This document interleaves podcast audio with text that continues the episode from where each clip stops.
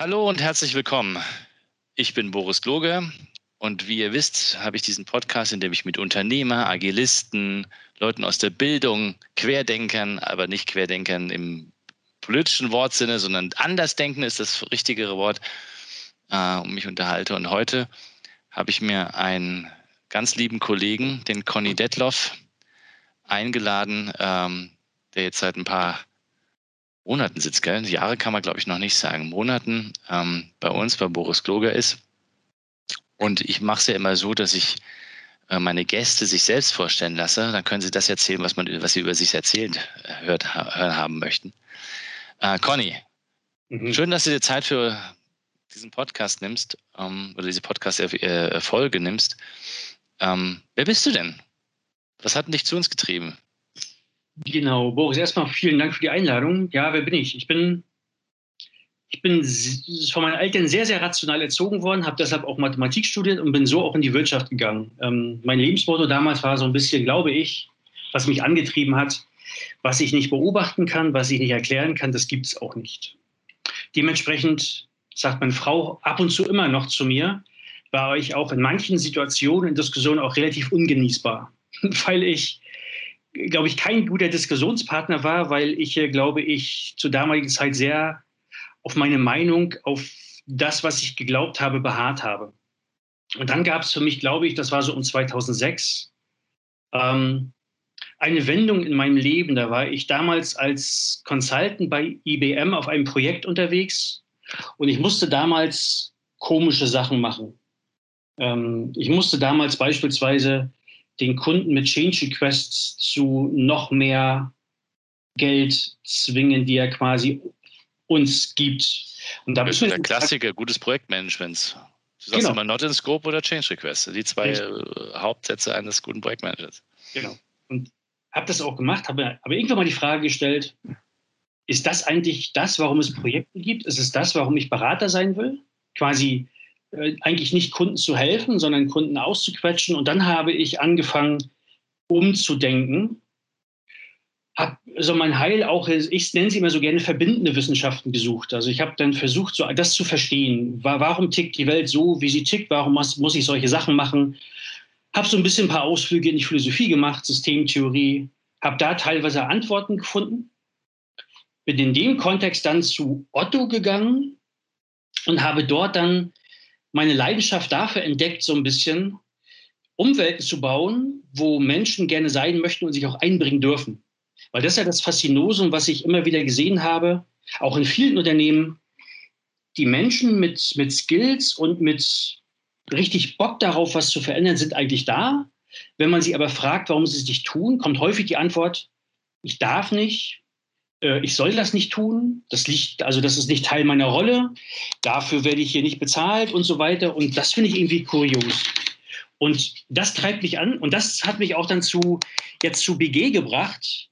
Ähm, du hast, äh, wir haben uns ja in meiner Otto-Zeit nochmal besucht. Da hast du uns ja in Hamburg besucht, auch mich besuchst. Wir haben ein bisschen diskutiert und ich fand einfach deine Einstellung so, so cool, äh, dass ich auch bei dir so rausgehört habe. Ähm, einfach Strukturen zu schaffen, dass Menschen agieren können. Das, was sie mitbringen, einbringen können, aber auch Bock haben, sich weiterzuentwickeln. Ähm, und vor allem solche Sachen auch einfach anzugehen.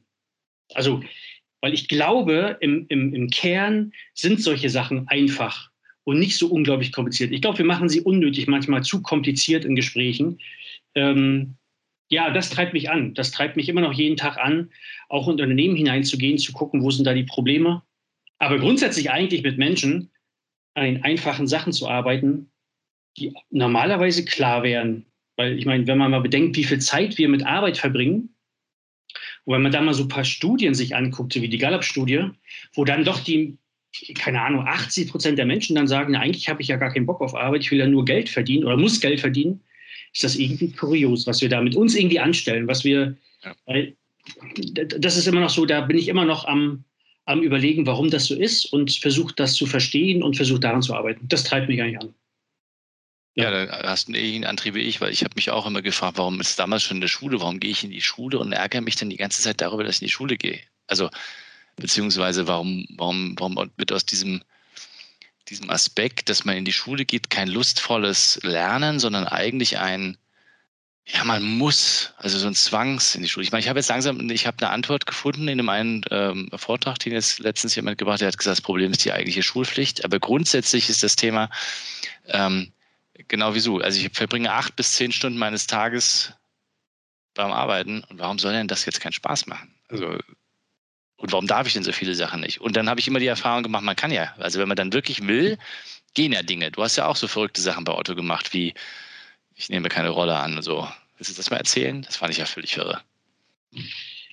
Ja, ähm, ich habe ja bei Otto 2013 irgendwie notgedrungen. Also ich wurde da so ein bisschen reingeschubst in diese Thematik, Organisationsentwicklung.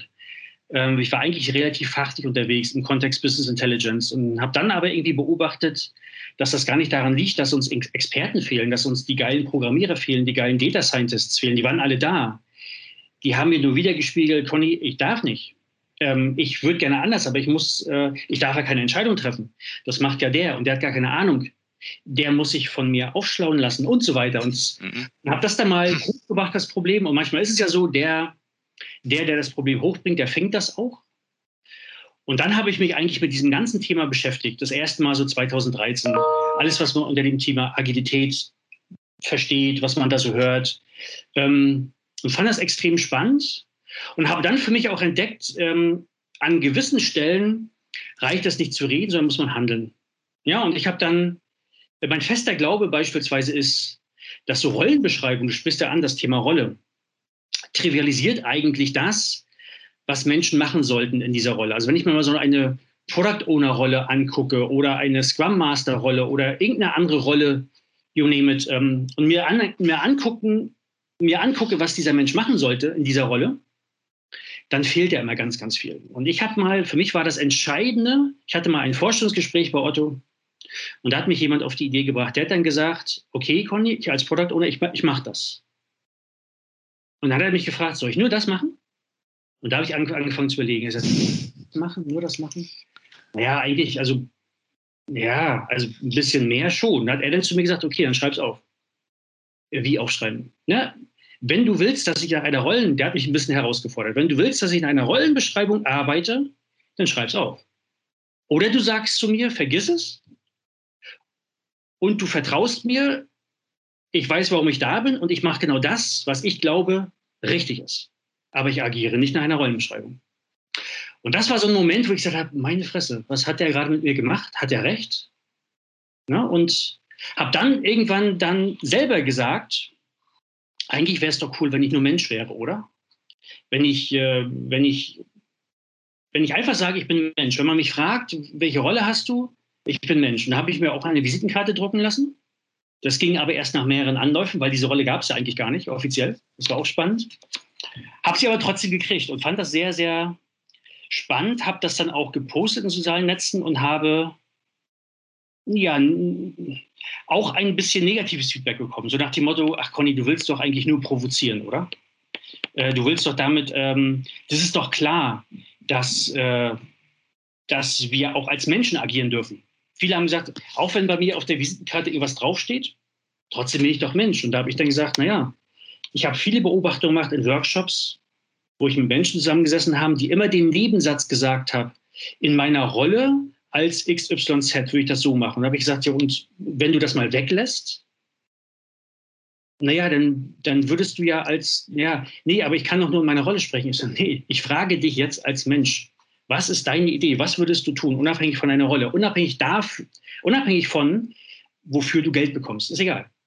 Und da haben sich viele nicht getraut und gesagt, nee, das ist ja, das geht über meinen Kompetenzbereich hinaus, das dürfte ich nicht sagen. Und da habe ich dann gemerkt, dass solche Rollen doch einschränken, dass solche Rollen Menschen im Denken schon irgendwie behindern, auch wenn man das vielleicht nicht offen zugibt. Und das war so mein Impuls, einmal zu sagen, was wäre eigentlich, wenn man diese Rollen abschafft, was nicht gleichbedeutend damit ist, dass man auch Verantwortungsbereiche abschafft. Mhm. Das wird mir auch gefragt aha, Conny, du hast jetzt keine Rolle mehr. Das heißt also, du willst für nichts Verantwortung übernehmen.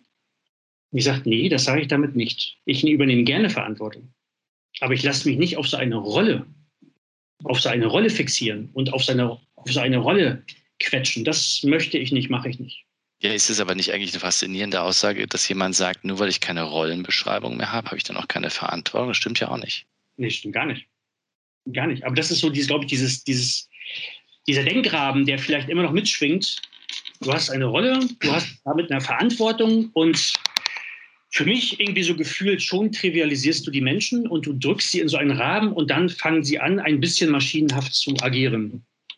Und für mich auch wieder faszinierend, was Kontexte in dem, in dem Sinne mit Menschen machen. Ich habe viele Menschen beobachtet, die eben im beruflichen Kontext wirklich qua ihrer Rolle gelebt haben und auch nur das gemacht haben und andere Sachen nicht. Und dann haben wir uns mal so im privaten Kontext getroffen. Hm. Es war fasziniert, was diese Menschen im Privaten gemacht haben. Die haben teilweise, die waren irgendwo in irgendwelchen Vereinen, waren die im Vorstand. Die haben echt mitgestaltet. Die waren kreativ, die waren mutig, die haben Risiko genommen. Und dann habe ich ich bin ja jemand, ich frage dann diese Menschen auch immer, dann gleich, äh, wo ich dann sage, guck mal, das ist meine Beobachtung. Im Beruflichen erlebe ich dich so, da bist du voll auf deine Rolle aus und nie darüber hinaus. Und im Privaten machst du solche, solche geilen Sachen. Das wäre doch cool, wenn du das hier im Unternehmen auch machst, oder? Davon würden noch alle profitieren. Ja, kann sein. Da kommt dann viel mehr als nur das kann sein, aber so nach dem Motto geht ja nicht anders wie. Es ist ja ein Naturgesetz. Ja, aber hast du, hast du eine Erklärung dafür? Ich meine, du hast ja sehr viel damit auseinandergesetzt. Hast du eine Erklärung dafür, warum das so ist? Für dich? Also muss ja nicht die richtige Erklärung sein. Also, nee, muss ich genau ich habe hab mich mal mit dem Thema ähm, bedingungsloses Grundeinkommen auseinandergesetzt. Ähm, und ähm, ich glaube, so die letzten Jahre reflektierend, auch muss ich ganz sagen, natürlich ganz, ganz viel bei Otto, weil da war ich ja viel unterwegs, auch als Führungskraft. Ähm, ich glaube, ein bisschen schwingt die Angst mit, ausgeschlossen zu werden aus dem Arbeitsleben. Und das ist ja mittlerweile gleichbedeutend, vielleicht nicht mehr den Standard zu halten, den man hatte, weil man nicht mehr so viel Geld verdient. Und ich glaube, davor haben viele Menschen Angst. Also Angst, wirklich mitzugestalten, Angst vielleicht auch an dem Status quo eines Systems zu, zu rütteln, weil sie glauben, wenn ich dazu zu sehr dran rüttel, mag es sein, dass ich ausgeschlossen werde. Und dann bin ich nicht mehr Teil dessen und bin irgendwie weg. Ich glaube, das ist es. Also ich glaube, wenn, wenn, wenn man das, wenn wir das schaffen, wegzubekommen, dass große, ich spreche gerade von großen Unternehmen, so eine implizite Macht über Menschen haben, indem sie einfach mit diesem, ich, du kriegst dann kein Gehalt mehr, kokettieren können, ähm, glaube ich, ist viel geschaffen. Und so, so beispielsweise Hire, wir nehmen ja auch gerne Hire als gutes Beispiel für eine gute Organisationsstruktur. Mhm. Die haben ja auch dieses, so wie ich das gelesen habe, dieses, ihr Gehaltsmodell umgestellt, ne, dass sie auch zweigeteilt haben. Sie haben eine Art von, eine Art von Grundgehalt. Also jeder, der Teil der Mitarbeiter, Mitarbeiterin von Hire ist, kriegt ein Grundgehalt. Und dann gibt es ein leistungsbezogenes Gehalt. Und dieses Grundgehalt ist so, dass diese Menschen sagen, ich bin mutig genug, meinetwegen an Projekten teilzunehmen, wo ich nicht weiß, ob diese Projekte erfolgreich werden. Heißt, ich habe keine Ahnung, ob mein leistungsbezogenes Gehalt im nächsten Jahr hoch oder niedrig sein wird. Aber ich habe mein Grundgehalt und ich kann trotzdem leben. Und ich glaube, das setzt ein bisschen was frei. Das ähm, macht mutiger und lässt auch Menschen, glaube ich, den Freiraum, kreativ zu sein. Weil sie einfach auch Risiken nehmen und einfach sagen, ich probiere es einfach mal. Ja, aber was du ja ansprichst, ist ja eine Urangst von Menschen, ausgeschlossen zu werden aus ihrer am Anfang der Ursprungsfamilie. Also warum dulden Kinder, die misshandelt werden, in schlimmsten Verhältnissen aufwachsen, sagen, es ist immer noch besser als gar nichts. Das ist richtig, ja. Also, also es scheint ne? ja. Also, ja, also bevor ich Familie verlasse, muss, also das geht ja fast allen so. Also ja, für die meisten Menschen ist das der schlimmste Kontext. Switch ja. zu sagen, dann gehe ich halt. Was soll's? Ja, gibt ja, es gibt ja in Deutschland auch die Möglichkeit, dann gehst du halt in den, zum Amt und würdest dich als nicht als Minikind, ne? also nicht als ganz kleines, aber später könnten die ja schon sagen, das mache ich nicht mehr mit. Ich gehe wohin, rufen wir beim Jugendamt an, die helfen mir dann schon. Und faszinierenderweise ist das ja bei Unternehmen genau das Gleiche. Also warum sagt dann jemand, der gut ausgebildet ist, der vielleicht einen Hochschulabschluss hat und dann, keine Ahnung, mit 32, 33 sagt, ähm, das kann ja nicht sein, dass man hier mir für, also mich zwingt, den Handlauf der, bei der Treppe zu benutzen. Habe ich ja gesehen im Unternehmen. Ich habe ja gedacht, ich spinne. Ähm, zu sagen, dann gehe ich halt woanders hin. Ja. Also weil das nächste Unternehmen wartet ja auf mich. Ja, die Beobachtung habe ich auch gemacht. Und das ist äh, faszinierend. Ähm, ich habe von jemandem vor anderthalb Jahren mal einen guten Begriff gehört, der Begriff der Durchlässigkeit, ähm, dass Unternehmen es schaffen sollten, die Durchlässigkeit für Menschen zu erhöhen. Und vielleicht ist es auch ein bisschen kulturbedingt. Ich habe ja auch lange Jahre auch in den USA gearbeitet. Da habe ich festgestellt, dass es für Menschen, also hier in Deutschland ist es ja fast so, wenn du irgendwie ein Unternehmen verlässt oder wenn Unternehmen sagen, du musst jetzt gehen, dann ist es ja quasi ein Riesending. Das ist unglaublich, das geht ans, ans Selbstbewusstsein, an die Identität. Das habe ich so in, in Amerika, in den USA nicht so erlebt. Also da ist es irgendwie, weiß nicht, ob das kulturbedingt ist, aber da gehen, damals bei IBM habe ich ja drei Jahre in, in USA Projekte gemacht und habe auch mit amerikanischen Kollegen gearbeitet. Und da war das irgendwie normal, dass man sein dass man das Unternehmen verlässt und zu einem anderen Unternehmen geht. Die haben also nicht so, die waren nicht so verwurzelt, nicht so mit, mit den Unternehmen. Das fand ich irgendwie, irgendwie kurios, habe ich damals schon kurios empfunden. Hier ist es, glaube ich, immer noch so. Ich glaube, hier, das nagt extrem am Selbstbewusstsein, wenn man seinen, seinen Job verliert irgendwie. Ähm, ja, ich weiß nicht. Aber ich glaube, für Unternehmen selber, wenn, wenn diese Unternehmen so eine Umgebung schaffen, wo das, ähm, wo Menschen das so spüren, dass das schlimm ist, das Unternehmen zu verlassen, ist das schon mal nicht gut. Und das meine ich mit Durchlässigkeit. Dass man wirklich schafft, dass Menschen immer nur dann bei dem Unternehmen sind, wenn sie auch richtig, richtig Bock haben, für dieses Unternehmen zu arbeiten und nicht nur, weil sie Geld verdienen müssen. Ich glaube, das ist ja so ein Zielzustand. Um dahin zu kommen, das ist, äh, ich glaube, da gibt es kein Rezept. Aber das habe ich immer wieder im Kopf. Äh, ein, bei einem Unternehmen zu sein, wo ich wirklich will und nicht nur, weil ich Geld verdienen muss. Was müsste denn ein Unternehmen deiner Meinung nach bieten, um das, also damit das geht? Was müsste ein Unternehmen machen? Ich glaube, es muss wirklich für die Menschen klar sein, dass sie da wirklich gestalten dürfen. Und das ist heute, jetzt kann man natürlich sagen, Conny, das ist doch schon so. Es gibt diese New Work-Bewegung, es gibt doch ähm, ganz, ganz viel wird doch schon die letzten Jahre gemacht, gerade in Konzernen. Ähm, und für mich ist das alles ein bisschen, ein bisschen Theaterspielen.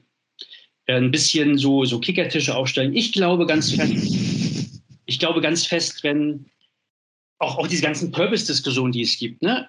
ich glaube, da fängt man am falschen Ende an. Ich habe die Beobachtung gemacht, die, das, das spüre ich auch selber bei mir. Wenn ich, wenn ich die Erfahrung mache, dass das, was ich tue, vielleicht auch mit anderen Menschen zusammen, einen Wert generiert. Wenn ich etwas tue, wo andere Menschen sagen, Conny, geil, dass du das machst. Das ist richtig, richtig genial. Für mich ist das wertvoll, was du da baust, vielleicht auch in dem Team. Dann entsteht automatisch ein Purpose. Dann steht automatisch, dann, dann frage ich nicht mehr danach, was ist unser Purpose, weil der ist dann da. Der ist automatisch da, weil wir ja was Wertvolles machen. Ich glaube, ganz, ganz viele Menschen in Unternehmen merken, dass sie das eben nicht tun. Sie machen zwar was, stellen sich immer wieder die Frage, warum mache ich das eigentlich? Und dann gibt es so einen Parallelstrang, den ich mal New Work. Das ist Viele sagen auch, das ist der romantische Strang. Das ist diese Sozialhygiene, wo dann eben an irgendetwas gearbeitet wird. Na, dann, dann werden Workshops gemacht, dann wird sich darüber unterhalten, was ist eigentlich der Purpose, was ist unsere Identität, ähm, warum sind wir hier. Und, und da sage ich, da ist man irgendwie so gefühlt, selber miterlebt, schon mal auf dem falschen Strang unterwegs. Ich gehe wieder auf den anderen Strang und sage, lass uns doch lieber darauf, daran arbeiten, dass wir als Team oder als Bereich für mindestens irgendjemanden etwas Geniales, Geiles tun. Was ist es denn? Ja, damit, damit sagst du ja systemtheoretisch äh, was ganz faszinierend. Das System, das etwas tut, kann seinen Sinn immer nur aus dem nächsthöheren System nehmen. Und logischerweise wäre dann in dem Business-Kontext wäre es, wie es der Drucker ja schon gesagt hat, es ist ein Kunden, ein Business ist nur dann ein Business, wenn es auch einen Customer hat. Also folglicherweise müsste das dann immer wertvoll für den Kunden sein, was ich tue. Und da ist natürlich schon die Frage für viele Leute in Unternehmen, machen sie noch etwas, was wertvoll für den Kunden ist. Ich habe mal in dem Zuge mal einen schönen Workshop ähm, beiwohnen dürfen mit Gunter Dück, mhm. ähm, der ja auch manchmal sehr pointiert seine Beobachtung schildert, die einige Menschen wehtut, einige Menschen so zu, zum Schmunzeln animiert und der mal gesagt hat, ähm, da war er auch in einem Unternehmen unterwegs, vorne saß der Vorstand und er sollte eigentlich eine, eine Keynote halten in diesem Unternehmen. Und hat dann so angefangen, dass er gesagt hat, eigentlich weiß ich gar nicht, was ich hier soll. Weil ihr wisst doch, was ihr wollt. Das steht doch da an der Wand. Ist doch klar. Ich meine, der Satz ist doch total logisch. Der ist auch, kann ich auch verstehen. Macht das doch einfach. Was, was soll ich denn jetzt hier? Was soll ich Ihnen erzählen? Hat dann aber dazu gesagt, und den Satz fand ich faszinierend, hat gesagt, ähm, ich, es gibt wahrscheinlich Millionen Menschen, die würden gerne Fußball spielen und Weltmeister werden. Ganz, ganz viele Jungs, aber mittlerweile auch Mädchen, die wollen Weltmeister werden im Fußball. Aber ganz, ganz, ganz, ganz wenige schaffen das. Vielleicht seid ihr ja diejenigen, die es eben nicht schaffen. Das ist aber auch nicht schlimm. Dann gesteht euch das ein und sucht was anderes, wo ihr besser seid. Aber hört auf, solchen Idealen hinterher zu hechten. Er hat auch gesagt, das habe ich auch von ihm ein bisschen übernommen, auch ein bisschen beobachtet. Er hat gesagt, wenn er in ein Unternehmen reingeht, dann guckt er immer an die Wände, was da dran steht. Und dann weiß er ganz genau, was diese Unternehmen nicht können. Weil wenn sie etwas, wenn sie etwas, alles das, was normal ist, steht nicht an der Wand, weil es ist gar nicht wert, an die Wand zu schreiben. Ja? Und das sind solche, solche Beobachtungen, die ich immer wieder mache, wo ich dann, und das verbinde ich da so ein bisschen, also ich will das ja gar nicht äh, schlecht reden, weil ich, hab, ich mache da ja selber auch mit. Das ist aber so ein bisschen Theater. Aber ich versuche das immer so ein bisschen zu entmystifizieren. Ich stelle mir immer die Frage, weil sehr, sehr häufig werden da ja so banale Sachen gesagt. Also im Rahmen von, von Purpose, da werden solche Sachen gesagt wie, Menschen sollen sich einbringen können. Menschen sollen ähm, gestalten können. Wo ich sage, ja, ist doch klar, oder? Also gibt es wirklich wahrhaftig einen Menschen, der das Gegenteil behauptet? Der sagt, wenn ich arbeiten gehe, dann darf ich nicht gestalten, ich will das nicht. Das sind also alles banale Sachen, wo ich sage, die sind total klar, darüber braucht man auch gar nicht diskutieren, darüber kann man auch gar nicht streiten, weil das, da wird jeder sofort einen Check machen. Trotzdem setzen wir es nicht um. Da muss, da muss ja irgendwas geben, was uns davon abhält, diese Sachen, die so scheinbar unglaublich banalen Sachen umzusetzen. Da muss ja irgendwas geben. Das ist ja, weil sonst würden wir es ja tun. Kann es sein, dass wir Menschen im Laufe unserer Berufs, äh, unseres Berufslebens, vielleicht auch schon früher, diese, diese Art von Gestaltung und Selbstwirksamkeit nicht gelernt haben? Also ich habe ja diese, diese, diese These, dass alles, was wir nicht machen, liegt, also dann liegt es immer daran, dass wir es eigentlich gar nicht können. Also alles, was ich nicht tue, ist die, die, die simple Ursache ist, ich kann es gar nicht. Ja, da, das habe ich ja mal von dir gehört im, im Training selbst. Äh, Organisation braucht Führung im letzten Jahr. Das habe ich das erste Mal von dir gehört, ja. Das, und habe dann für mich auch reflektiert, ja, ähm, ich glaube, es ist einfacher zu sagen, ich will nicht, als ich kann nicht, weil ich kann nicht, geht tief. Ich will nicht, kann ich sagen, naja, aber ich kann nicht, das, das geht wieder ans Selbstbewusstsein. Da muss man sich, ich kann das nicht. Ich will eigentlich, aber ich kann nicht. Und ich gebe dir mal ein Beispiel. Ich glaube, wir konnten das mal. Mein Sohn, als der noch nicht in der Schule war, ähm, so in der Kindergarten bis sechs, war der unglaublich reflektierend und beobachtend unterwegs. Da gab es eine Episode, da hat meine Schwiegermutter ihn mal abgeholt vom Kindergarten, da war, glaube ich, vier. Und sie hatten äh, eine Automatik. Auto. Und da hat er gesagt, Oma, dein Auto ist kaputt. Sie, wie, was, was, wie, wieso das denn? Und da hat er gesagt, ja, du hast ja nur zwei Pedale da. Ein normales Auto hat drei. Mhm. Ja? Mein Sohn hat früher, wenn, wenn ich äh, meine Reifen gewechselt habe am Auto, das sofort erkannt. Als er bis, bis fünf, sechs. Mhm. Und der war abends auch so unglaublich fertig, weil er so wahnsinnig beobachtet hat in der Welt. Ne? Und dann ist er zur Schule gekommen. Und da habe ich bei ihm sukzessive gesehen, Jahr für Jahr, wie das Interesse an seiner Umwelt, wie das Interesse am Beobachten, das Interesse am Lernen sukzessive zurückgegangen ist. Mhm. Jetzt ist er mittlerweile achte Klasse. Ähm, und ich glaube, das ist normal. Es ist einfach ein Kampf. Das ist irgendwie so ein gefühlter Kampf. Meine Frau ist Lehrerin, die ist noch ein bisschen anders unterwegs. Ich glaube, das ist normal. Ja, und ich glaube, wir, um mal zurückzukommen, ich glaube, wir konnten es mal, diese Fähigkeit, die hat, mit der sind wir auf die Welt gekommen und irgendwie durch eine bestimmte Sozialisierung, die wir uns selber auferlegt haben, sind diese Fähigkeiten wahrscheinlich ein bisschen verschütt gegangen. Dieses Reflektieren, dieses Beobachten, dieses sich einbringen wollen, das Gestalten wollen, das Lernen wollen.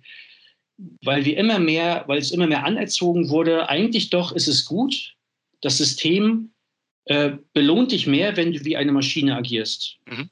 Ne? dafür wirst du belohnt. Du wirst in der Schule nicht belohnt, wenn du fiese Fragen stellst.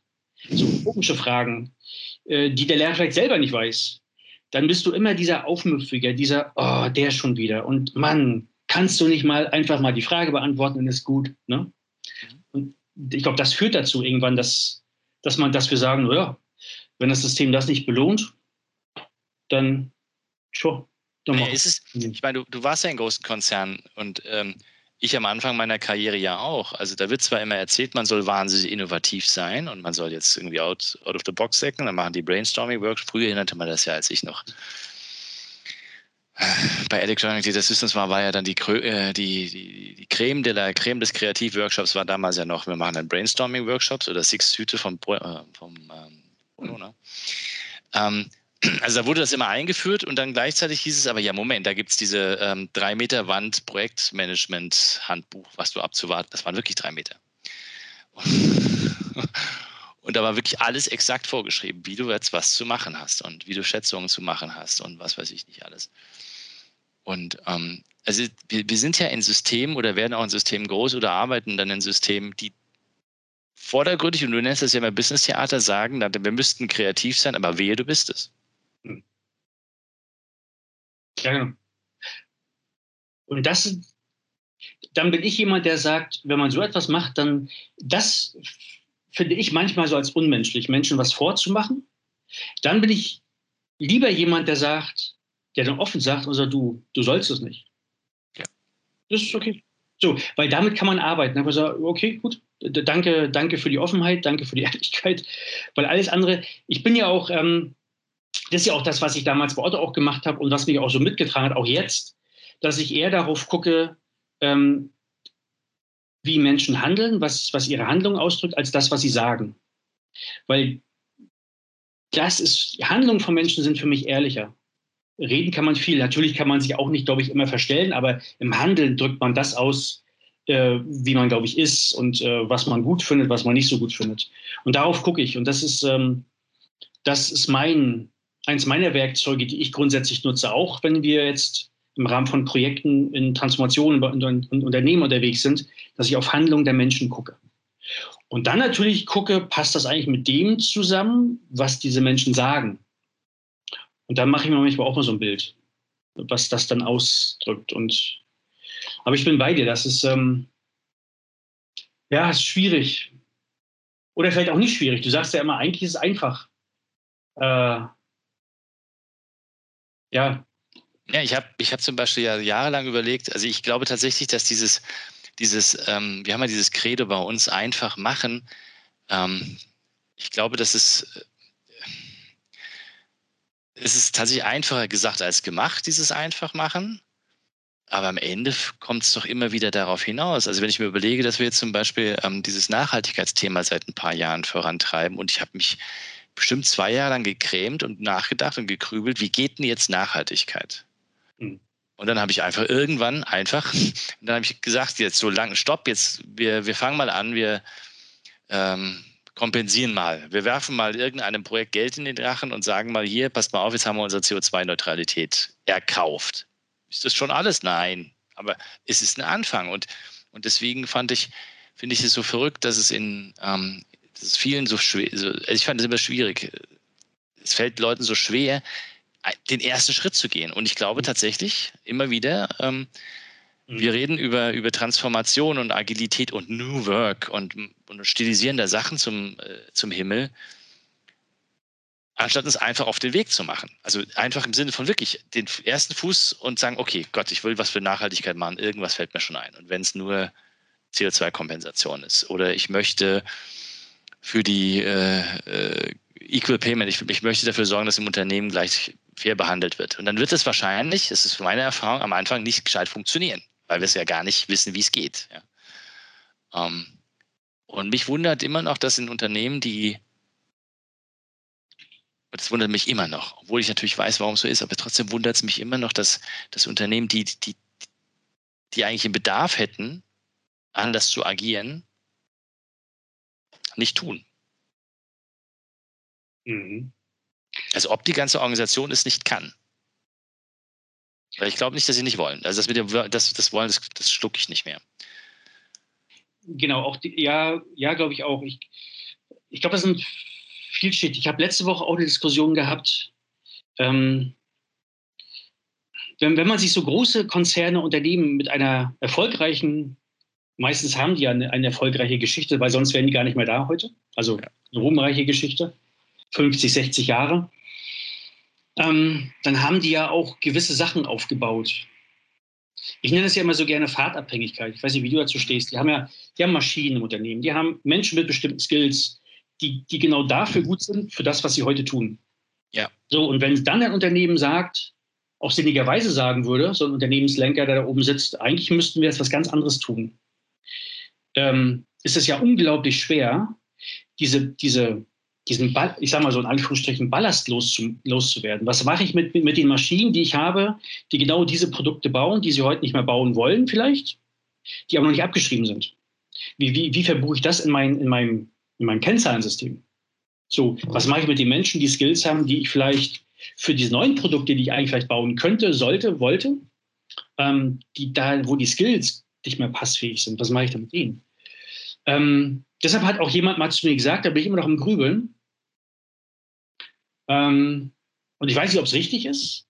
Der hat gesagt, Conny, eine Transformation eines Unternehmens geschieht nur auf einem Weg, indem du das, was nicht, nicht passt, platt machst und was Neues aufbaust. Etwas zu transformieren, so, so wie man sich das gerne vorstellt, ist total schwierig. Ähm, schier fast unmöglich wir werden ja, also der hat mir dann zu mir gesagt, Conny, du bist jetzt ein Mensch. Du wirst doch auch jetzt, ich weiß nicht, ob diese Analogie passt, aber du wirst jetzt auch kein, kein Löwe. Du wirst auch nicht. Du bleibst der Mensch. Und du stirbst auch als der Mensch, der du bist. Natürlich willst du dich weiterentwickeln. Aber nicht so, nicht so in diesem Maße, wie man sich so Transformationen vorstellt mit diesem Riesenschritt, diesen riesen Evolutionsschritt, was auch immer, wie auch immer man das nennt. Ähm, das sind so Sachen, glaube ich, die, die, die bei mir dann so mitschwingen, die ich auch beobachte, weil mittlerweile, und da so ein bisschen mal also ein bisschen die Systemtür reingebracht, ich erkenne einfach eine Verquickung der Wirtschaft in viele, viele andere Systeme rein. Ähm, in die Gesundheit, in die Familie, in Medizin, in die Politik, sodass ja eigentlich diese Unternehmen, wofür sie eigentlich da sind, weil sie so viele Abhängigkeiten haben in andere Systeme hinein, ihre eigentliche Aufgabe ja immer schwerer wahrnehmen können. Finde ich jedenfalls. Ne, weil da einfach nicht mehr diese Trennung da ist, äh, wo sie eben äh, wirklich so agieren können, wofür sie da wären. Und ähm, ich habe mal so ein geiles Interview oder so eine geile Analyse von dem Elon Musk mal gelesen. Und das kann man, glaube ich, auch auf den Steve Jobs übertragen, die gesagt, da wurde geschrieben, diese Menschen haben sich über Leadership überhaupt keine Gedanken gemacht. Ja. Null. Die haben sich null Gedanken darüber gemacht, wie sie als Mensch führen wollen. Das war denen scheißegal. Die haben einfach nur gesagt, ich habe ein geiles Produkt, ja, und da wollen Menschen mitmachen. Und von den Steve Jobs hat man, die habe ich ja nie kennengelernt, aber gehört, dass der auch Menschen angeschrien hat in Meetings.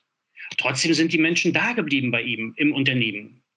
Und da war mal die Frage an den einen, der dann die Antwort gegeben hat, warum ist denn das so? Da habe ich gesagt, ja, das haben die Menschen ertragen, weil das war für die gar nicht wichtig. Für die war viel wichtiger, an geilen Produkten mitzuarbeiten, wo sie selber für sich gespürt haben, da mache ich richtig geilen Scheiß. Mhm. Selbstwirksamkeit. Genau. Und das, das meinte ich halt auch mit diesem, wenn ich mal so von Business-Theater spreche, so viele, viele Sachen, die wir so dann auch so durch die Lande tragen und manchmal auch so mit, mit bestimmten Namen labeln, ich glaube, das machen diese erfolgreichen Unternehmer, aber sie, ich bin mir sogar sicher, dass sie diese Namen gar nicht kennen. Aber sie machen es trotzdem, weil sie es können, weil sie von, von, von innen heraus die Fähigkeit haben, das zu tun, irgendwie. Also ich weiß nicht, ich würde gerne mal, wenn ich Elon Musk treffen würde, mal fragen, ob er eigentlich Design Thinking kennt. Ob er den Namen kennt. Ich, ich bin mir gar nicht sicher, ob er das kennt, aber trotzdem denkt er so. Er denkt ja, so, was hinter der Methode steht. Aber wenn man ihn fragt, kennst du das? Dann sagt er, Boah. Oder nach dem Motto, macht ihr das bei euch? Oder entwickelst du so deine neuen Produktideen über Design Thinking? ich habe eine Hypothese, dass ich sagen würde, was ist das denn? Weiß ich nicht, kann sein, weiß ich nicht. Weiß nicht. Also das ist auch meine Hypothese. Ich habe jetzt mit vielen Entrepreneuren gesprochen. Ähm, allein das sieht man an unserem Podcast, also mit sehr, sehr vielen. Und keiner von denen hat vorher gesagt, ich mache mal einen Design Thinking Workshop, um rauszukriegen, welches Produkt ich bauen will. Sondern die haben alle irgendein Problem, ein Need, ein Bedürfnis erspürt, selber gehabt, wollten es für sich selbst lösen. Ja, ob das die Leute waren, die hier in Österreich, dieses Startup, der die Wombikes gebaut hat, ne? die gesagt haben, wir bauen jetzt mal Fahrräder für unsere Kinder, die, die, wo die Kinder wirklich mitfahren können. Oder der Camaro, der gesagt hat, naja, er hat halt einen Freund, mit dem wollte er halt den, der halt im Rollstuhl sitzt, mit dem wollte er halt den Patagonien, den Hiking Pass langlaufen dann hat er halt dafür gesorgt, dass das geht. Und daraus ist ein Produkt entstanden und eine Firma. Mhm. Oder ähm, den Jule Figur, der gesehen hat, dass Leute bis Busfahrten machen wollen, hat halt eine Busfirma gegründet. Ähm, also die, die haben, also diese, verstehst es gibt auch in der Biografie vom Steve Jobs, wenn man die so liest, da steht nirgendwo, ich habe mal einen Design Thinking Workshop gemacht, habe mir einen Unternehmensberater eingeflogen, der mir erklärt, was jetzt sinnvoll wäre. Und ich, ich glaube nur, dass es, ähm, das habe ich auch mit vielen besprochen, ich glaube, es gibt einige Serial Entrepreneurs, die wissen, wie es geht und machen es immer wieder, mhm. beziehungsweise Ex-Consultants, die dann irgendwann mal rausgekriegt haben, welche Methoden es gibt und die benutzen die dann. Ja, das mag schon sein. Also das, ich bestreite nicht, dass es professionelles Entwick also Gründen gibt, also wirklich professionelles Gründen. Ich ähm, im Sinne von, es ist ihnen inhaltsegal. Ich glaube, die meisten wollten was erreichen. Also wenn du beim Steve in die Biografie schaust, der sagt, ich wollte die besten PCs bauen. Und der Musk wollte, will irgendwas anderes, ja. Und, und das wollten die, die Gründer von Braun und, äh, und der Otto und die wollten das irgendwann auch mal. Selbst für den IKEA-Gründer kann man das nachlesen, finde ich. Die. Aber auch der IKEA hat ja nicht sich hingestellt, oder nicht, der heißt ja nicht IKEA, ich weiß nicht, wie er heißt. Hat ist auch nicht hingegangen, hat gesagt, ich baue mir jetzt mal, äh, ich überlege jetzt mal, was sinnvoll sein könnte. Ja, genau. Also ich glaube, genau. das ist tatsächlich so ein, so ein echter Punkt ist. Und dann braucht es vielleicht tatsächlich sowas wie Business Theater, wenn man das verliert. Aber du hast noch was von Fahrtabhängigkeit gesagt. Ich glaube, du hast komplett recht. Ich meine, das sieht man ja bei uns auch. Wir, wir könnten ja bei uns ja bei Boris Kluge auch nicht einfach unser Business hinwerfen mhm. und komplett neu. Man wäre auch irgendwie bescheuert. Also jetzt nicht bescheuert im Sinne von, ähm, dann verdienen wir kein Geld mehr. Das ist ja mal ein Aspekt. Aber es wäre ja auch bescheuert im Sinne von, die Leute, die da sind, kommen ja aus einem Zweck. Ja, also sie kommen ja, die kommen ja, weil sie agil, also Firmen agil transformieren wollten. Genau. Den jetzt zu sagen, ach, jetzt machen wir was Neues, wenn es noch gleichzeitig funktioniert, das ist ja das Verrückte. Es ist ja ein, ja. Ne? die Maschine rennt ja in, in, Wahrheit. Also wenn man es jetzt als Maschine diffamieren möchte. Ja, genau. Ähm, weil das noch unglaublich angefragt wird, was wir anbieten. Ja. Ähm, aber dann, also Ja, aber was machst du halt als Unternehmen, wenn du halt etwas hast, wo du, wo du vielleicht auch eine gute Idee hast, keine Ahnung, eine Hypothese, in drei, vier Jahren weiß ich gar nicht mehr, äh, ob das der Markt noch eigentlich noch so abnimmt wie heute. Ähm, wenn, wenn du allein die Hypothese hast, ist erstmal schon gut, aber was machst du denn damit?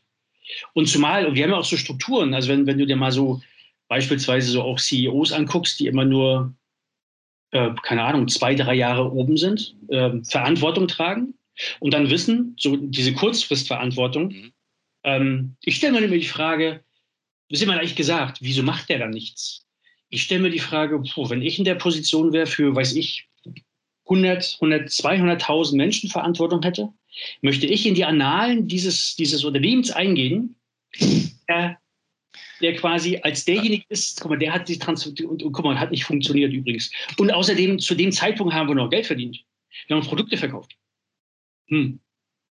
Das ist immer so, das ist immer leicht gesagt. Also, das ist ja, man, ich sage ja immer so gerne auch, früher ja auch hatten gerne, ist zum Glück ein bisschen weniger geworden, wenn immer auf Führungskräfte eingetrommelt wurde, auch gerade in großen Unternehmen.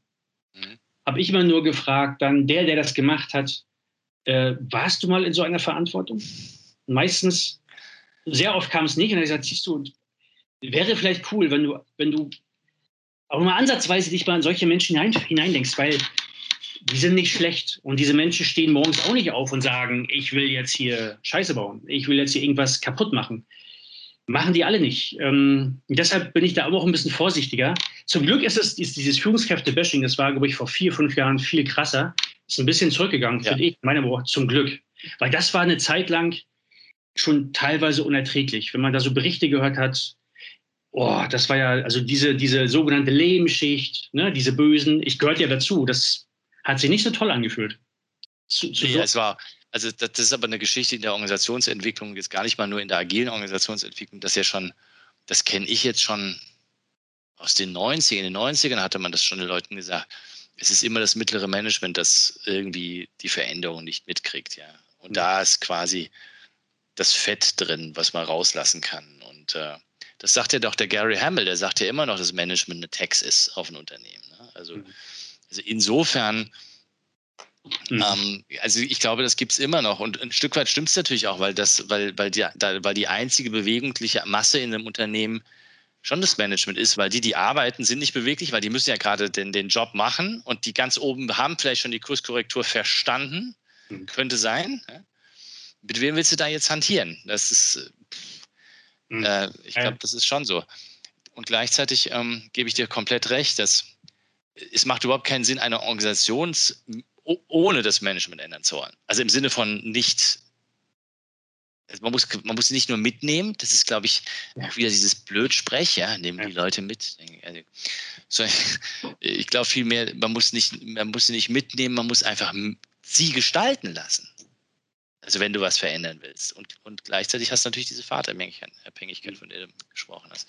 Die, glaube ich, echt schwierig ist. Aber ich glaube, es gibt noch einen anderen Aspekt. Ähm, und das, das finde ich auch ganz schwierig. Also weißt du, wenn du ein Unternehmen anfängst, zumindest war das bei mir, hatte ich ja kein Geld. Also habe es ja bei Null angefangen. Also ich bin ja nicht die Venture Capitalist Route gegangen und habe dann gesagt, hier, hat irgendeiner mal ein paar Millionen, damit ich irgendwas tun kann sondern das war ja Bootstrapping. Und wenn du das Bootstrapping hast, hast du ja nichts. Und wenn du nichts hast, kannst du auch nur in das investieren, jede, jede neue Chance investierst du irgendwie und dann klappt es, das klappt nicht. So. Wenn du Glück hast, klappt es. Prima. Und ich glaube, die große, die, das große Thema, das so ein, so ein großer Tanker hat, ist, er müsste wahnsinnig viel Geld investieren, und zwar die, ähm, um das Ruder richtig rumzureißen. Und zwar viel, viel mehr, als die Leute bereit sind zu zahlen. Und die geben jetzt schon Milliarden aus. Ich glaube, die müssten nicht nur eine Milliarde ausgeben, sondern zig Milliarden. Mhm. Also weil, und dann müsst, also müsste es quasi reinvestieren in die Company und das macht halt nichts. Also wenn du so an, ich hatte Heute, irgendeiner hat es heute auf LinkedIn geschrieben, hat gesagt, ja, die deutsche Automobilindustrie ist ja Innovationsführer, die geben ja wahnsinnig viel aus. Mhm. Also im Sinne von, es wird wahnsinnig viel in die Innovation gesteckt. Und dann schaust du dir aber an, das sind dann, wenn es hochkommt, 10% des Revenues. Hm. Ja, aber ich finde 10% des Revenues in Innovation zu stecken nicht viel, wenn du eine, äh, äh, wenn du eine Industrie transformieren müsstest, willst. Dann müsstest du eigentlich 30, 40, 50 Prozent des Revenues hm. ja. reinvestieren. Und dann geht dein Profit logischerweise, wenn du Pech hast, in dem Jahr mal auf Null. Aber wäre das schlimm, wenn ich transformiere, solange ich alle Gehälter bezahlt habe? Also das, das ist das, was ich immer, wo ich mir immer denke, muss ich denn eine Eigenkapitalrendite von 8 bis 12 Prozent haben in einem Transformationsjahr? Weil genau. ich, ich, ich, investiere ja wieder in die Zukunft. Also irgendwo muss ja, also der Kapitalismus funktioniert ja ähm, dadurch, dass man Kapital hernimmt und mit dem Geld was macht. Und wenn ich das Kapital aber rausziehe, hm. ist ja nichts da. Ja? Nichts mehr im Kreislauf drin, ja. Genau. Also ich kann ja nichts, ich, ich kann ja auch keine Renditen auf etwas erwirtschaften, das ich gar nicht bereit bin, vorher hineinzustecken. Mhm. Mhm. Also deswegen finde ich so, wenn Sie dann sagen, ja, 10% Umsatzinnovation, finde ich, ja, ist ja nett. In einem klassischen Business, wo du, wo du quasi dein Produkt, das du schon hast, ein bisschen verbesserst. Ja. Äh, was weiß ich, den Benziner durch den nächsten Benziner ersetzt. Ähm, ist das nachvollziehbar. Ja. Aber wenn ich sage, ich möchte neue Geschäftsmodelle erzeugen, müsste ich ja uns es schon Konkurrenten gibt, der es vorgemacht hat. Also das war, ja die, das war mein, mein Spruch, den ich damals bei Otto mal erzählt habe, weil ich gefragt habe, mal, seid ihr bereit, wenn ihr Amazon nachbauen wollt, genauso viel Geld zu investieren, wie Amazon in den letzten zehn Jahren schon noch investiert hat? Mhm. Weil ja, das wäre eine logische Konsequenz. Ne? Ich will dasselbe erreichen wie derjenige, der es schon kann. Mhm. Und das kam natürlich Nein. Klar. Ja, aber genau, du hast ja gerade das Richtige gesagt. Das geht auch so ein bisschen um. Ich habe auch viel die letzten Jahre so, ich, ich glaube, so richtig, haben wir vorhin, so richtig erfolgreiche Unternehmer denken irgendwie anders. Ich gebe dir nur ein, nur ein Beispiel, wo ich das festmache. Viele, wenn investiert wird, das habe ich ja auch mitgebracht, da wird immer die Frage gestellt, ähm, was bekommen wir dann raus? Also Business Case, was kriegen wir denn dafür? Und ich habe dann mal irgendwann mal gesagt, das ist schon ein bisschen her, das war auch bei Otto. Ganz ehrlich, wenn ich das könnte, also wenn ich die Frage beantworten könnte, dann könnte ich so viel Geld verdienen, dass so viel Geld hat Otto gar nicht. Ja, Glaubt ihr wirklich daran, dass ich die Frage beantworten kann? So, und dann habe ich, ähm, ich glaube, mich Erfolgsunternehmer, die stellen sich diese Frage nicht, sondern die sagen einfach, die haben natürlich eine geile Idee, logischerweise, an die sie glauben. Und dann stellen sie aber die Frage, was habe ich? Das heißt, wie viel möchte ich einsetzen, um diese Idee ähm, weiter zu verfolgen? Heißt aber auch, sich, stellen sich die Frage, wie viel muss ich noch übrig behalten für mich, falls die Idee nicht gut ist, brauche ich ja trotzdem was zum Leben. Irgendwie. Ne? Und das sind solche Gedankengänge. Wir waren vorhin auch bei dem Thema Bildung. Diese Art des Denkens wird ja auch da nicht geschult. Ne? So, also dieses unternehmerische Denken, dieses, ähm, dieses ähm, ja, mit, mit Unbestimmtheit umzugehen und das auch, auch ob das, dass das auch okay ist. Das ist fein. deshalb kann ich trotzdem ruhig schlafen. Ich weiß nicht, ob die Idee trägt. Ich weiß auch nicht, wie viel Millionen ich damit mache. Egal. Trotzdem tue ich es. Und dann werden ja diese Ideen ja, die werden ja so ein bisschen vergewaltigt durch Excel und irgendwann kommt da was raus, was ja, das ist dann nicht ansatzweise das, was eigentlich die originäre Idee war, weil immer wieder runtergestrippt, runtergestrippt und irgendwann macht man irgendetwas, wo man sagt, na eigentlich, das brauche ich eigentlich nicht, weil das ist jetzt nicht, nicht weit von dem entfernt, was wir heute schon tun. Ne? Aber nur, um die Unbestimmtheit, die Unsicherheit rauszukriegen, landet man immer, immer da, wo man heute eigentlich schon ist. Und dann verkauft man das für sich so als, wow, ist das geil, ist innovativ, oder? Naja, ja, vielleicht, keine Ahnung. Ich sehe es nicht so. Ne? Ja, und, und, es wird halt immer nur geschaut. Ich habe mir das heute überlegt, als ich die, die Meldung von Biontech gehört habe, wie viel Geld die jetzt verdient haben. Die haben, glaube ich, 1,8 Milliarden Profit gemacht oder sowas.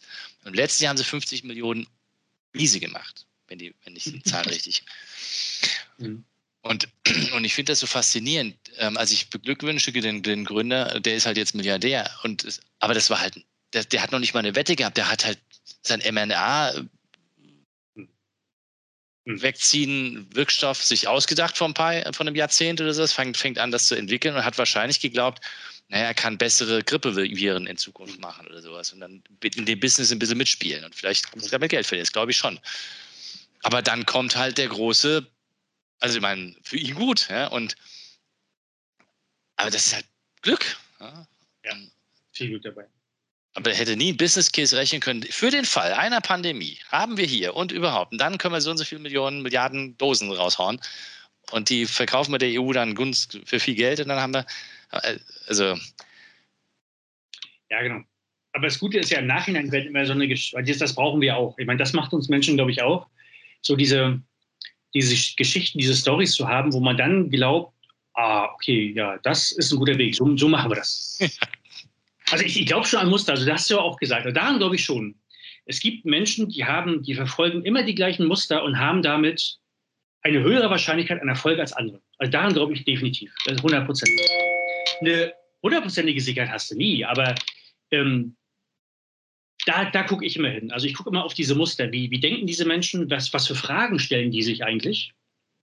Und sehr häufig sind es andere Fragen, als, als man so gewöhnlich findet, als wir auch gewöhnlich mitbekommen haben. Ja, ähm, ja das finde ich, und sehr häufig sind, ich weiß gar nicht, ob das ein Muster ist, aber ich habe zum Beispiel von, von dem Elon Musk gehört, das waren auch, Steve Jobs weiß ich jetzt gar nicht, aber irgendwie waren das ja auch Menschen, die, die nicht so stromlinienförmig mit so wie man sich so vorstellt, wie ein Kind sein sollte. Gute Zensuren geschrieben, ähm, nette Freunde gehabt. Also wie, wie man sich so als, als, als vielleicht ein normales Elternteil sich ein Kind vorstellt, so, ja, das ist geil, so richtig schön so in der Gesellschaft so, so mitschwimmend. ich war, wir waren am Wochenende hier bei meinen Schwiegereltern zu Hause und da hat mein Schwiegervater gesagt, äh, ich weiß gar nicht, wo er das her hatte, das hat irgendeiner mal gesagt, Conny, wenn du mit der Herde gehst, siehst du nur Ärsche vor dir. ich weiß, das hat er, irgendwann hat er mal ein Buch geschrieben, so heißt das, glaube ich, auch. Also ein bisschen, was natürlich nicht auch wieder nicht heißt, dass man immer nur gegen, ne? das ist immer dieser, dieser Gegensatz, dass man immer nur gegen System schwimmen muss, natürlich auch nicht. Aber diese Balance zu finden, wann mache ich mal einen Piekser gegen einen Status quo und wann schwimme ich mal mit. Weil wenn du äh, immer derjenige bist, der, der dagegen ist, klar, dann sagt das System auch irgendwann mal, wäre nett, wenn du mal uns verlässt. Weil das macht ja auch niemand mit. Du musst auch mal das System bedienen. Ne? Ja, du musst das System bedienen, solange es dominant ist und sich nicht selbst überholt hat. Und ich finde, das sieht man immer daran, wenn ein Paradigmenshift mhm. ansteht. Und also ich glaube, das sieht man zurzeit im, ähm, in der Wirtschaft. Also der Paradigmenshift hin zur solarbasierten Wirtschaft ist schon lang da. Und das äh, haben die Ölkonzerne ja schon lange begriffen. Das ist ja das Faszinierende. Ich finde es so irre, weil ähm, ich habe auch letztens einen Vortrag gelesen oder gehört von jemandem, der was über die Automobilindustrie gesagt hat. Und sie sagten, die wussten 2015 schon, dass 2025 keine Verbrenner mehr zugelassen werden, weil es nämlich die EU Regelung 7 gibt und dann geht das mit Verbrennern gar nicht mehr. Hm. 2025. Jetzt haben sie es geschafft, die ein bisschen abzubügeln, aber die haben das also vor zehn Jahren quasi schon gewusst und und genauso waren es die, äh, die äh, hoch, also die, die Superinvestoren, also diese, die Typen, die halt wirklich Geld haben, die haben gesagt, wer vor vier Jahren, also es war vor zwei Jahren, da hat er gesagt, wer vor vier Jahren Geld in die Ölindustrie gesteckt hat, hat jetzt nur noch ein Viertel. Also es ist so Investoren völlig klar, dass das vorbei ist mit dem Öl. Und das kündigt ein Paradigmenshift halt an. Und dann immer noch mit dem Strom zu schwimmen, macht wenig Sinn. Weil dann gehst du ja wie die Lemminge eigentlich unter. Du müsstest ja eigentlich dann anfangen zu sagen, ja, lasst uns den Paradigmenwechsel vollziehen. Mhm. Und dann wird es ja wieder einfacher. Nur Paradigmenwechsel würde bedeuten, ich muss eine komplette Systemumstellung machen. In der Solargeschichte würde das bedeuten, wir machen dezentrale Energieversorgung. Ja? Oder, im, oder in agilen Companies würde das bedeuten, ich, es, es, die Hochkomplexität von großen Läden entsteht ja dadurch, dass Menschen an der, also ich glaube nach wie vor, dass da eine riesen Fantasie entsteht, ich könnte ein Unternehmen von 20 oder 30 oder 50.000 Menschen noch managen. Mit hm. irgendwelchen gigantischen Aufwänden und Managementstrukturen versucht man das noch zu managen. Aber es kann mir doch keiner erzählen, dass es da nicht tausende von U-Boot-Projekten gibt und irgendwie jeder versucht, irgendwie was zu machen. Mhm. Und dann einfach den Paradigmenwechsel vollziehen, wie das Hire macht und sagt, ja, dann mache ich gleich Micro-Enterprises draus, weil die machen ja eh, was sie wollen. Und ich versuche nur noch rauszufinden, wie ich dann als Unternehmen in der Holding oder keine Ahnung, was, was immer mein Interesse ist, das als Finanzkonglomerat klammere oder äh, weiß ich nicht, was, was immer dann das Ziel ist. Ja. Aber dazu müsstest du halt ganz viele, viele, viele Glaubenssätze und, und, und Denken darüber, wie Unternehmen funktionieren, über Bord werfen. Genau. Daran, daran hängt es ja. Also da bin ich voll bei dir. Ich glaube, diese ganz großen Unternehmen gibt es genau deshalb noch, weil es ganz, ganz viele Menschen geben, gibt, die eben die Regeln brechen, aber das nicht offen sagen, sondern die ganz genau wissen, wenn ich den Prozess bediene, aber ich mache es anders, aber äh, die nicht erwischt werden, auch nicht erwischt werden dürfen. Zum Glück für die Unternehmen, dass diese Menschen nicht erwischt werden. Weil ja, das, nennt man, das nennt man informale und informelle Strukturen und sagte, das gibt's, aber anstatt einfach die informellen Strukturen immer wieder genau. offen zu legen. Ja, genau. Das ist halt, ähm, aber ja, es bleibt spannend. Also ich bin auch, das, das macht es ja auch so spannend, jetzt im Unternehmen zu sein, auch jetzt, wenn wir im Unternehmen sind, äh, solche Geschichten immer wieder reinzutragen, mit Menschen auch darüber zu reden, so diese, diese, diese Beobachtung zu teilen, die Muster zu teilen und die dann in die Organisationsstruktur mit einfließen zu lassen. Ähm, da ja, unglaublich ähm, abwechslungsreich. Was, als zum Abschluss noch eine Frage. Was würdest du denn, mhm. ähm, keine Ahnung, einem Kunden, einem Menschen, der jetzt Lust hat, Agilität zu machen oder ein Unternehmen zu gründen, egal, also der in einer Organisation ist und der sieht, es muss sich was ändern, damit ich, damit ich selber selbstwirksamer werde. Mhm. Was würdest du dem denn empfehlen, was der tun soll?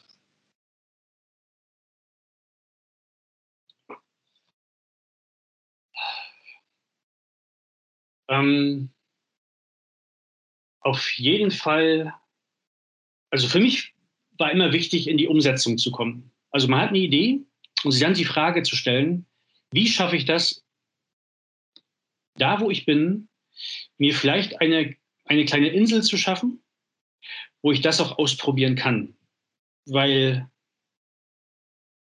ich habe die Erfahrung gemacht, wenn du eine Idee hast, wir haben gerade von Paradigmenwechseln gesprochen, wenn du versuchst, Menschen auf der Tonspur davon zu überzeugen, ist zu verloren. Das, also, also an die Idee glaube ich definitiv nicht. Äh, zu ja. glauben, ähm, ich habe eine neue Idee, die vielleicht komplett anders ist als das, was wir heute machen und dann mit Menschen zu reden und sie auf der, in der Kommunikation zu überzeugen, wird, wirst du immer, immer fehlen. Du, du wirst dazu Grund, also das nicht. Heißt also, ich würde mir die Frage stellen, wie schaffe ich das, in dem Unternehmen, wo ich bin, eine Umgebung zu schaffen, vielleicht auch mit anderen Menschen zusammen, die auch Bock haben, wo man etwas ausprobieren kann, wo man es einfach tut, ohne dass man fragen muss. Und wenn man vielleicht erwischt wird, dass man sagt, oh, das wusste ich vielleicht nicht. Aber wirklich ins, ins wenn, wenn, wenn ich, wenn das nicht gegeben ist, wird es schwierig. Also ins Tun kommen. Menschen zu finden, so habe ich es bei Otto zum Beispiel gemacht, Menschen zu finden, teilweise einzustellen, ähm, wo ich selber Führungskraft war. Und in dem Wirkkreis, um mir die Frage zu stellen, was ist mein Wirkbereich? Das heißt, wo kann ich, auch formal, qua meiner Rolle, Entscheidungen treffen, ohne dass ich andere fragen muss, ob ich es darf. Ich habe es einfach gemacht. Wusste aber teilweise, dass das nicht genehm war. Konnte dann immer sagen, ach, okay, ja, wenn ich dann mal erwischt, okay, ja, stimmt, äh, hätte ich mal drüber nachdenken müssen, hat trotzdem gemacht. Also ins Tun kommen, ins Machen. Ja. Weil darüber kriege ich Erfüllung. Ich merke selber bei mir, und ich glaube, es geht vielen Menschen auch so. Man wird irgendwann, wenn man, wenn man nicht ins Tun kommt, wird man irgendwann frustriert. Wenn man eine Idee hat, wo man sagt, die, die trägt, die ist gut, du aber selber nicht es schaffst, ins Handeln zu kommen, bist du irgendwann frustriert. Du sagst Scheiße. Also ins Tun kommen. Und da muss man, glaube ich, ein bisschen kreativ sein. Das ist, glaube ich, von Unternehmen zu Unternehmen vielleicht ein bisschen unterschiedlich. Ähm, diese, diese Ecken, diese, diese kleinen Inseln, wo man vielleicht nicht sofort wahrgenommen wird, zu entdecken und da einfach zu machen. Etwas zu machen und dann in der Hoffnung natürlich, dass das von vielen beobachtet wird, wo dann andere Menschen sagen, mhm, mal gucken, wie, wie, wie, kann, wie können wir es bei uns adaptieren? Also übers, übers Handeln, nicht übers Reden. Daran glaube ich mittlerweile nicht mehr, an dieses Reden. Natürlich muss man reden, das ist uns Menschen mitgegeben, aber das eher mit einem anderen Sinn und Zweck. Das, das Kommunizieren. Ja. Über Handeln, also Realität, also schaff Realität durch Handeln. Das, wenn, wenn das, also da, da muss man, das wäre mein Tipp. Ist natürlich kein Rezept, weil dann nach dem Motto, wie, wie mache ich das jetzt genau? Schritt 1 bis Schritt 10. Das ist dann ein bisschen schwieriger, aber versuche so schnell wie möglich ins Handeln zu kommen, mit anderen Menschen zusammen, mit, mit, mit Willigen, die Bock haben, ja. etwas Ähnliches zu machen. Ich habe zum Beispiel zum Schluss, ich habe jetzt ähm, auch ein Beispiel aus einem Unternehmen, ich sage das den Namen nicht, aber die haben, da hat eine, eine kleine Programmierertruppe in zwei Monaten etwas hingebaut, wo 400 Entwickler über zehn Jahre äh, etwas geschafft haben. Und die haben etwas hingebaut, was die gleiche Fähigkeit hat in zwei Monaten. Und in diesem Unternehmen, und das wird argwöhnisch betrachtet. Na ja, klar, also überleg doch mal, was die. jetzt, können wir sagen, jetzt können wir natürlich sagen, oh, ist der Hammer. Wahnsinn. Nee, natürlich nicht. Weil diese anderen, die da sagen, sag mal, das darf nicht sein.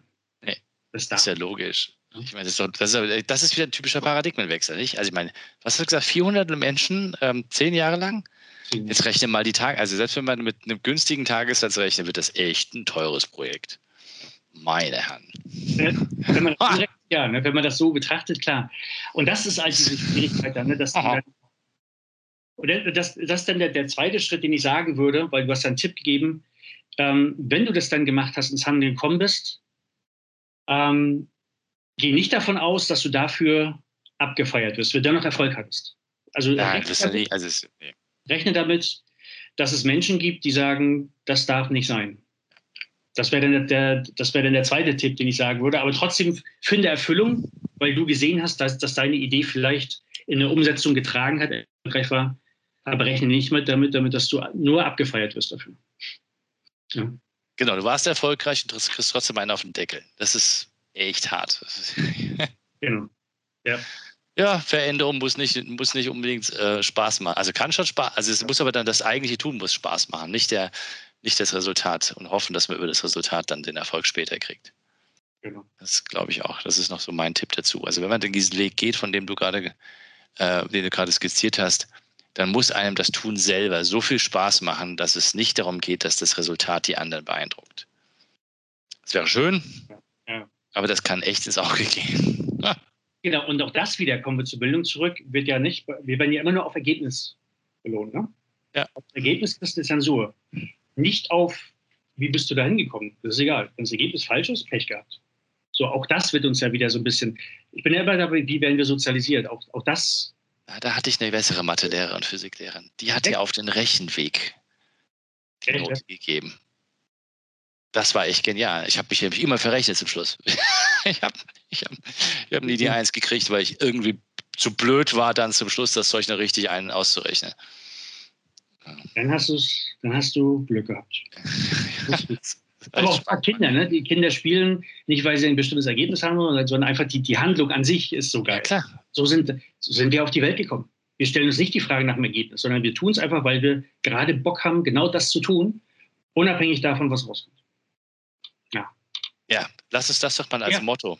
Lasst, liebe Leute, ihr habt es gehört. Tut einfach die Dinge, die ihr machen wollt und weil ihr sie machen wollt, nicht ob das Ergebnis passt. Genau. Cool. Sehr schön. Conny, vielen, vielen Dank für deine Zeit. Danke auch. Jetzt musst du wieder was arbeiten, wie ich dich kenne. Du hast so einen komischen Chef, der quält dich immer durch die Gegend. Nee, nee, ich mach's ja gerne. Ja. Also. Lass es dir gut gehen. Danke dir. Ciao. Jo. Ciao, ciao.